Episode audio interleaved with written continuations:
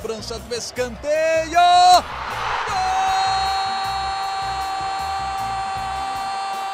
Para explodir o estádio Independência em Belo Horizonte. Um dia que pode ser histórico para o América. Olha o Danilo, limpou para bater. Gol!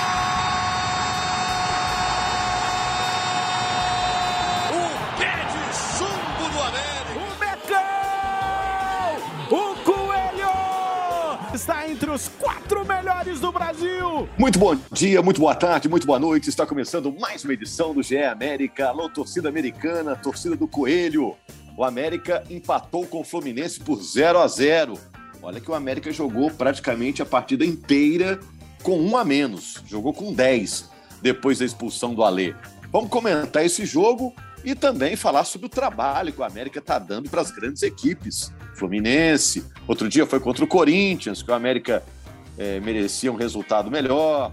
Né? Teve uma atuação também contra o São Paulo, em que o América teve é, algumas boas oportunidades. Vamos falar primeiro do jogo entre América e Fluminense, que é o tá mais quente, né? Foi o jogo no Independência.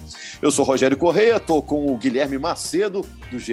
Globo, e a Laura Rezende. Eles vão comentar as notícias do América, falar também de novidades da equipe americana. Bom, a gente está com o Bruno Mesquita na edição luxuosa desse podcast para você, torcedor americano. Podcast do Coelho na Globo. Tudo bem, Laura? Tudo bem, Guilherme? Estão aí? Tudo certo, Rogério. Presente, Rogério. Na área. Se derrubar é pênalti.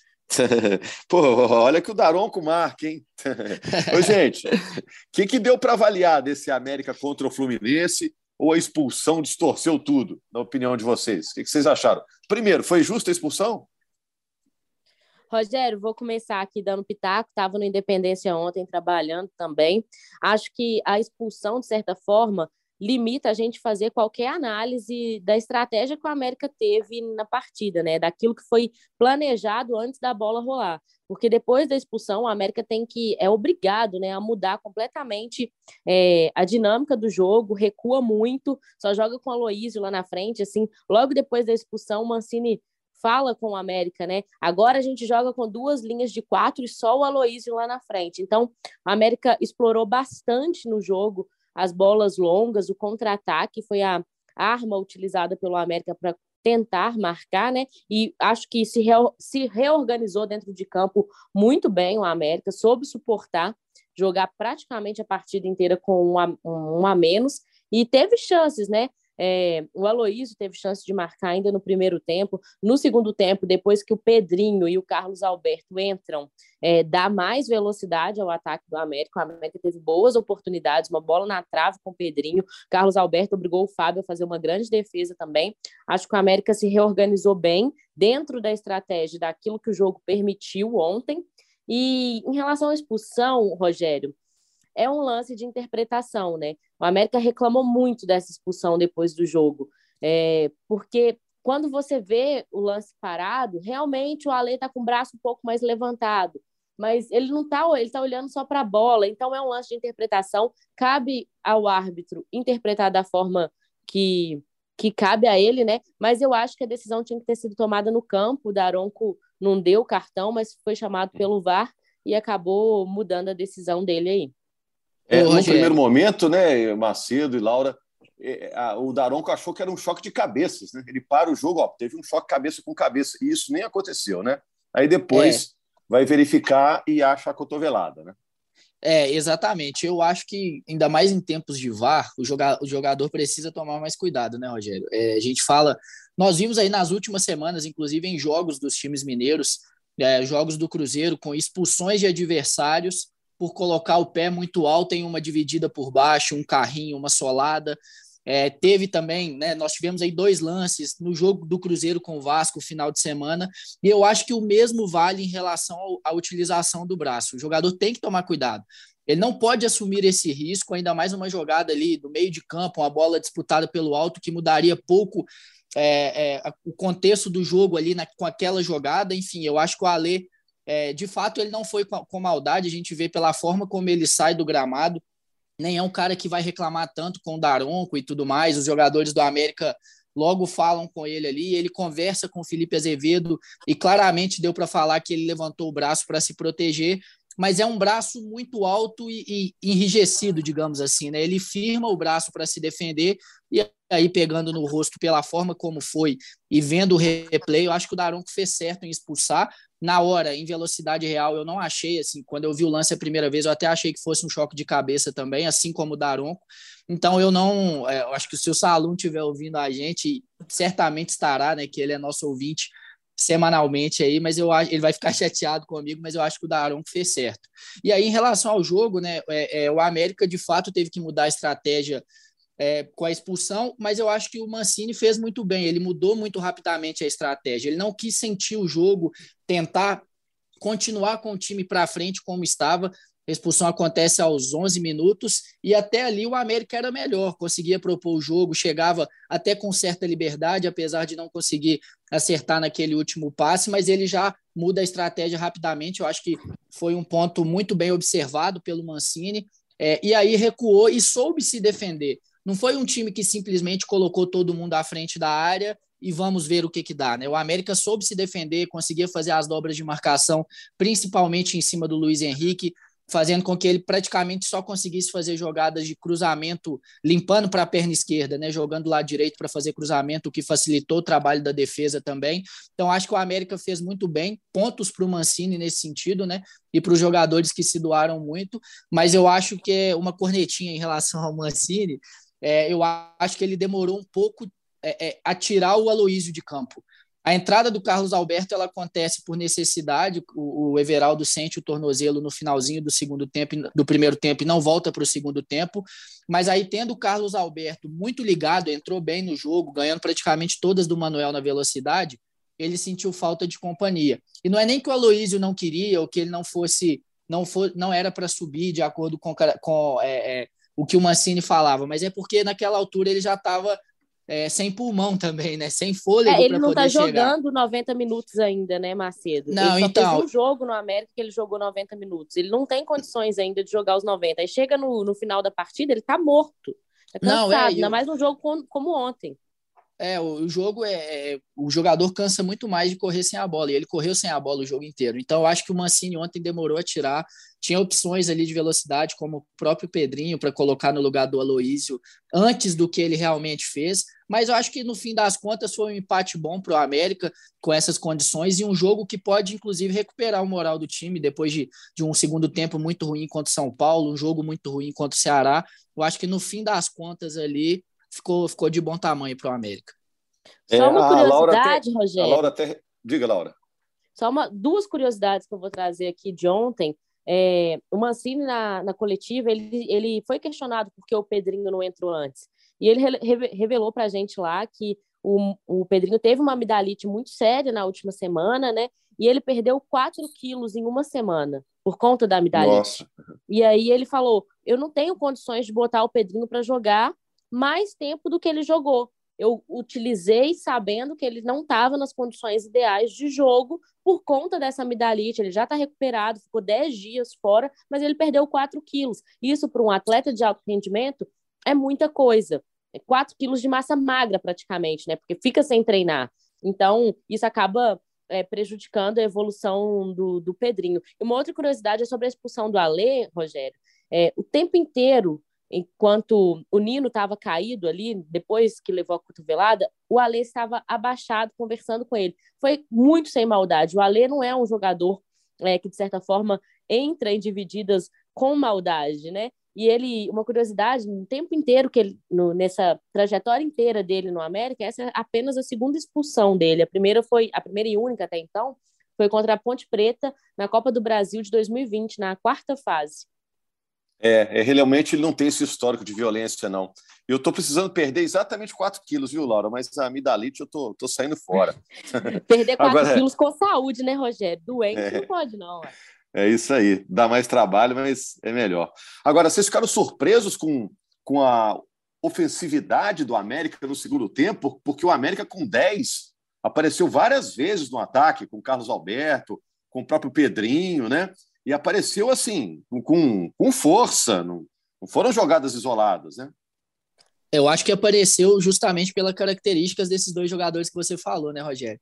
São jogadores, o caso do Carlos Alberto, além de velocidade, ele tem força física para segurar a bola na frente. Ele ganhou do Manuel praticamente todas na velocidade, mas sentiu falta de companhia. E eu acho e só até atrevidos, que né, Guilherme? Caras confiantes Exato. que vão para cima, né? Exatamente. E nesse ponto, é, um pecado assim para o América foi ter perdido o Everaldo, né? Porque com essa estratégia de jogo para o segundo tempo, com o Everaldo de, desde o início, aí logo depois tendo as opções do Pedrinho e do Carlos Alberto, certamente o América teria é, mais condições, porque o América depende muito da chegada do Juninho, da chegada do Alê, dos dois laterais. Ontem o Cássio estava jogando, teve essa essa primeira oportunidade como titular nessa sequência recente e é um jogador que chega muito na frente, né? A gente pode lembrar dele em vários jogos do América, passagem dele também pelo Cruzeiro. É, o, o Marlon é um jogador que chega muito, então o América depende muito da chegada desses jogadores de trás. Só que aí eu acho que não é nenhuma estratégia do Mancini que quis prender esses jogadores atrás, mas é uma falta de confiança dos jogadores, justamente pelo América estar tá com, com um homem a menos, né? Então, sentindo o jogo ali do gramado, os jogadores às vezes podem ficar inseguros de, de subir para ter essa, essa para serem essa opção é, ao Carlos Alberto, ao Pedrinho, então a América chegava com pouca gente. Então, mas eu acho que a estratégia foi essa, então não me surpreendeu, é, principalmente quando ele tirou o Aloísio para pôr o Pedrinho. É, acho que ele queria exatamente essas descidas em velocidade, mas é, pecou nesse sentido, né, de ter pouca gente chegando lá e aí eu acho que é, é a questão do cansaço também, que o time estava muito desgastado. Não por acaso sofre mais sustos na reta final, que a parte física começa a pegar, mas também a questão de confiança, de não ter tanta gente assim. O Fluminense estava com muita gente no ataque. Em determinado momento, é, o Diniz tira, ele tira o Nino para colocar o Natan, né? Então ele abre mão de um zagueiro, o jogo fica extremamente aberto, mas aí o América já estava sem fôlego e tinha praticamente só o Pedrinho e o Carlos Alberto na frente. Mas o América, eu, eu tive a sensação, trabalhando no jogo, de que o América estava mais perto do gol do que o Fluminense. Não sei se vocês tiveram essa, Sim, essa é, impressão também. É. Concordo também. Tirando um novo milagre do, do Jailson, né, que fez uma grande defesa, uma chegada e foi do o, John Kennedy. E foi né? o único, né? O único, né, É. Rogério? No jogo inteiro. O América Verdade. jogou mais de, mais de 80 minutos com o jogador a menos e o Jailson só fez uma defesa cara a cara. Né? É. A, a torcida do América aplaudiu o time no fim do jogo? Aplaudiu. E a torcida do Fluminense ficou na, na bronca demais. Tinha muito torcedor tricolor no Independência ontem e eles vaiaram o time após o jogo. Ô, Já Rogério. o- a diretoria do América é um contraste com essa alegria do torcedor, né, Laura? Porque a, a diretoria do América, sim, ficou muito furiosa, né? Você começou a falar sobre isso. Nossa, ficou, Rogério. É, com certeza o, o Macedo já falou que o Salum sempre ouve a gente e eu, a percepção que eu tive que foi bem do meu lado ali, só para o ouvinte entender, né? Quando a gente sai do jogo, tem a zona mista ali, que é onde os jogadores saem do campo para passar para o vestiário e após a partida, nós, jornalistas, ficamos ali para fazer algumas perguntas e etc. E assim que acaba o jogo, o Euler Araújo, membro do conselho administrativo do clube, é, uma figura é, há muitos anos no América, né? E o Salum, que é presidente da SAF do América, saem em direção ao Daronco. E na hora que eles estão caminhando ali, o Euler está muito bravo, muito bravo. No GE. Globo, nosso ouvinte pode ver o vídeo, inclusive, e ele xinga muito o Daronco, falando o que o América fez para você, Pi.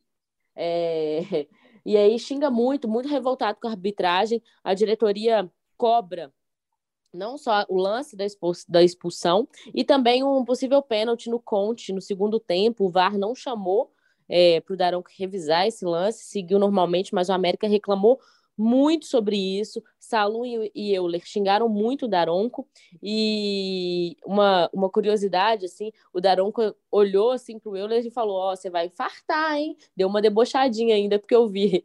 E aí o Euler estava realmente muito bravo com, com a arbitragem. E o que a diretoria do América vem cobrando, Rogério, Macedo, os ouvintes, e o Juninho falou sobre isso também após o jogo, é uma coerência nas decisões. É, o América ficou muito bravo com o lance do Alê, porque é parecido com o lance do Mendonça com o Patrick no jogo contra o Ceará, em que o gol do Mendonça é validado. Então, assim, o gol, a- a- o questionamento do América é por que o gol de lá foi validado, não foi dado falta, e hoje nosso jogador é expulso. Então, eles ficaram bastante bravos contra a arbitragem aí. Já é uma, um histórico longo aí do Daron e do América, isso não, não começou ontem, a gente sabe disso, já tem algum tempo, e a diretoria estava brava, viu, Rogério? É, mas aí também um erro, um, um, erro não pode não pode justificar, justificar o, outro, o né? outro. É, o, o, o Mendonça de fato fez falta, na minha opinião, sobre o Patrick. Era para o gol ter sido anulado, mas ontem também, na minha opinião, é, expulsou bem. Então, se tivesse, entre aspas, errado ontem, não justificaria o erro de outro árbitro no jogo contra o Ceará, né? Agora, a gente estava falando da bronca da torcida do Fluminense, que inclusive pegou muito no pé do Wellington, volante, né, que sai no intervalo. A torcida do América estava pegando muito no pé do, do, do Patrick em jogos anteriores, pedindo a saída dele do time, a chance para o Cáceres, mas eu acho que o jogo de ontem foi importante até para essa recuperação do moral do Patrick. Não sei o que, que vocês acharam, mas ele entrou no segundo tempo e ele pegou talvez a parte de maior pressão do Fluminense sobre o América.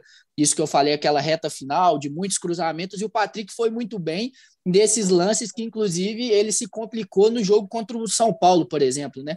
Que o xará dele, o Patrick do São Paulo, aparece nas costas para fazer o gol com o cruzamento partindo do, do lado direito do São Paulo.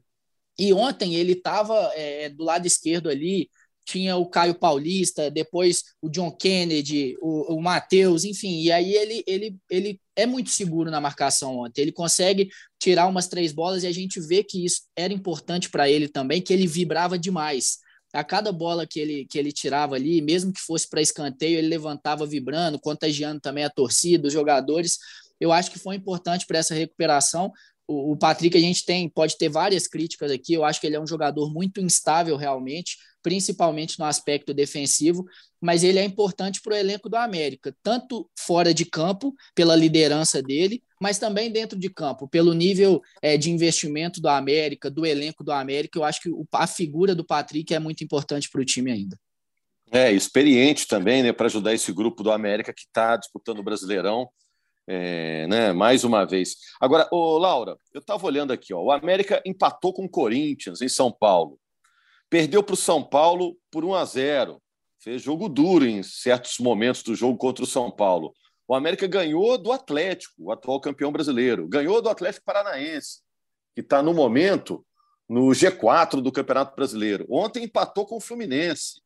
O América está conseguindo uns resultados interessantes ao longo do campeonato que, que mostra que o grupo é bom, que o time é bom. Então, apesar da situação na tabela não ser primorosa no momento, né, o América já fez alguns jogos interessantes que mostram que o time pode ter futuro no campeonato.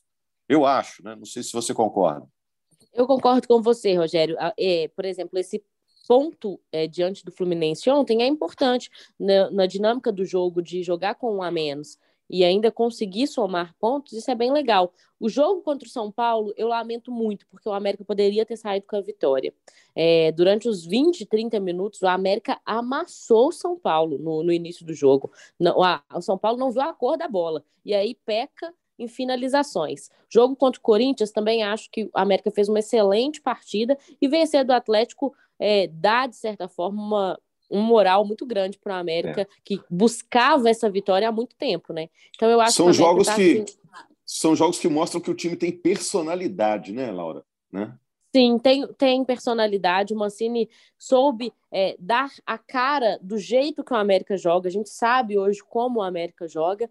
É, e mostra que, assim, somar pontos contra grandes adversários deixa o América em vantagem contra aqueles adversários diretos que muitas vezes não vão conseguir é, tirar pontos de adversários como Atlético, Fluminense, Corinthians, São Paulo. Então, acho que isso dá, de certa forma, é, uma grandeza para o América no campeonato. E você disse de pontuação, Rogério. O campeonato está muito embolado ainda, né? Está muito ah. no início. Você está muito perto do G4, mas também está muito perto do Z4. Se você não, você perde uma partida, por exemplo, antes dessa última rodada, a América estava dois pontos da zona de rebaixamento, mas também estava dois pontos do G4. Então, assim, o meio da tabela está muito é, embolado, vai ser um campeonato muito disputado. Então, quanto mais somar pontos, vai ser importante para a América. É, o América é bem retrato disso, porque o América esteve no G4, né? E agora tem que ficar de olho, porque está três pontos acima da zona de rebaixamento. Alguns times ainda não jogaram na rodada, a gente está gravando aqui na quinta, no início da tarde, né? Então a situação do América na tabela pode dar uma pioradinha, né? a gente falava, ô Macedo, dessa importância do América ter mostrado força contra times grandes do futebol brasileiro, como foi contra o Fluminense, times de, de nível de, de, Libertadores, times é, nesse patamar aí, como o América também disputou Libertadores esse ano, mas tem que ganhar dos adversários certos, né? Por exemplo, esse jogo contra o Fortaleza é fora de casa, mas é um adversário direto do América nessa batalha pela permanência na Série A, que é o grande objetivo do América, dito até pelos dirigentes, né? É, exatamente, Rogério. E, e, não, não seria um confronto direto se a gente fosse fazer uma projeção antes do campeonato, né? Pelo que o Fortaleza Isso. fez ano passado, pela Libertadores que vem fazendo esse ano, mas se colocou nessa situação e eu acho que vai, vai ser assim até o final do campeonato. Então é importante o América pontuar fora de casa, até porque vem dessa sequência é, sem vencer, e aí tem pela frente, depois do jogo contra o Fortaleza, o Flamengo. Então, que aí já é um jogo mais complicado, o Flamengo crescendo, em função de, de, dos, jogos, dos jogos da Copa do Brasil, né, contra o Atlético, que o Flamengo vai ter, talvez uma peça ou outra seja poupada pelo Dorival Júnior, mas é um jogo contra o Flamengo, e aí, obviamente, se a gente for colocar na balança, é, a gente espera muito mais uma vitória sobre o Fortaleza nesse momento do que sobre o Flamengo, mas é, essa reta final de, de primeiro turno pro, pro América, ela é bem complicada também. Assim, é porque o Campeonato Brasileiro não adianta a gente querer fazer muitas projeções também a longo prazo, porque muda muito rápido, né? O, o Flamengo aí também se engatar três, quatro jogos, ele de vitórias, ele vai lá para cima. Ele estava está praticamente empatado com o América na tabela nesse momento. E o mesmo pode acontecer com o América. Então, é, não adianta a gente fazer muita projeção, mas ainda nessa reta final de turno, o América tem o Internacional, que está embalado com o Mano Menezes, tem o Bragantino, que voltou a vencer depois de uma pressão muito grande sobre o Barbieri. Então, tem alguns jogos que o América precisa vencer. Por exemplo, ele tem o Goiás, em casa e é um jogo que tem que vencer, não tem que negociar, né? É aquele ponto que, que não pode negociar. Se empatar, são dois pontos perdidos, não um ganho, como foi ontem, por exemplo. Tem o Atlético Goianiense fora de casa. Então, o América precisa é, é, focar até nessa parte física, com esses jogos da Copa do Brasil que vem pela frente contra o Botafogo, e talvez dar uma dosada em alguns outros jogos para saber realmente onde atacar melhor, fisicamente falando, para buscar esses pontos, que aí são aqueles jogos de seis pontos, como a gente costuma ver, é, dizer, né? Você ganha três, impede o adversário de ganhar três, e isso aí faz muita diferença lá na frente, né? Mas eu acho que a Laura, a Laura falou bem também, Rogério. Tem esses jogos que que são certos né, de vencer, digamos assim, mas também, ao mesmo tempo que vai, pontua contra o Atlético, contra o Corinthians, pouquíssimos times que estão lá embaixo brigando com a América vão conseguir esses pontos também. É, são pontos preciosos mesmo. Agora, só para a gente fechar, já estou pedindo a conta aqui, hein? o garçom já está trazendo um cafezinho, viu, Laura? Só saideira, Rogério. Pô, saideira. Essa hora da tarde. Olha só, é, ô Laura, é, teve alguma informação sobre o Everaldo? Na coletiva, o Mancini disse alguma coisa sobre o Everaldo? Eu sei que tem os exames, tudo, mas é algo mais sério, algo mais simples? Só Ele ainda vai americano... passar por exames, né, Rogério? Hoje uhum. o América O que já não é bom sinal, né? Exato. E vai ser reavaliado, porque ele vira o pé muito feio, né? É, a imagem dá, dá para ver que ele realmente vira o pé e isso dói bastante. Pode ter acontecido alguma coisa mais séria será reavaliado. Tomara que não seja nada mais grave. O Everaldo que ficou no departamento médico é, um tempinho aí, voltou a jogar tem pouco tempo. Mas eu tenho uma boa notícia para o torcedor, Rogério, uma quentinha aqui no podcast.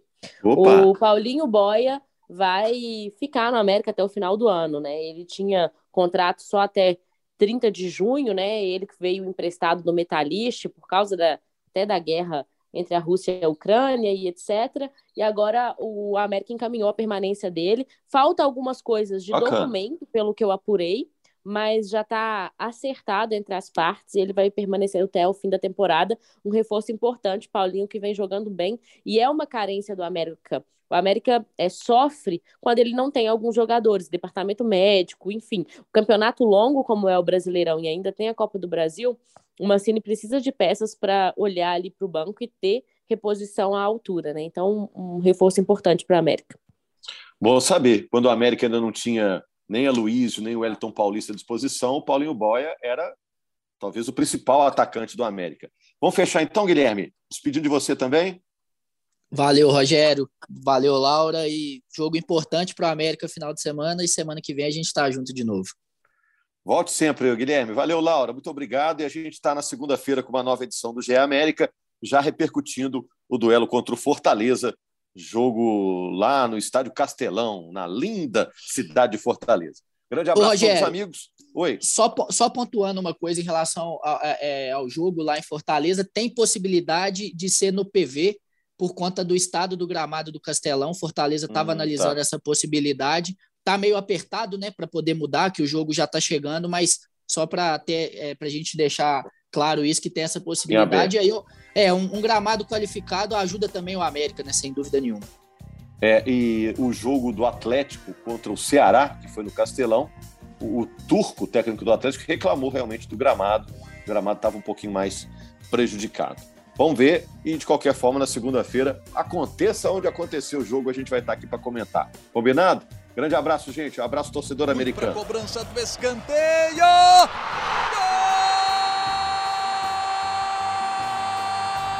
Para explodir o Estádio Independência em Belo Horizonte. Um dia que pode ser histórico para o América. Olha o Danilo, limpou para bater. Gol!